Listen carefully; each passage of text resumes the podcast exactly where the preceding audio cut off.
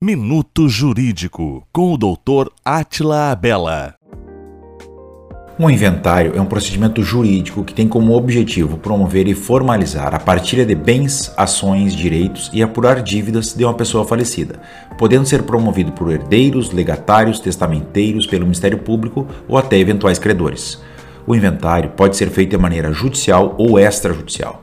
O procedimento extrajudicial é muito rápido e realizado em cartório de tabelionato. Para a realização do inventário em cartório, não pode haver interesse de menores ou incapazes envolvidos. As duas modalidades de inventário precisam ser acompanhadas por um advogado ou defensor público. Então, neste caso, não deixe de procurar um profissional de sua confiança.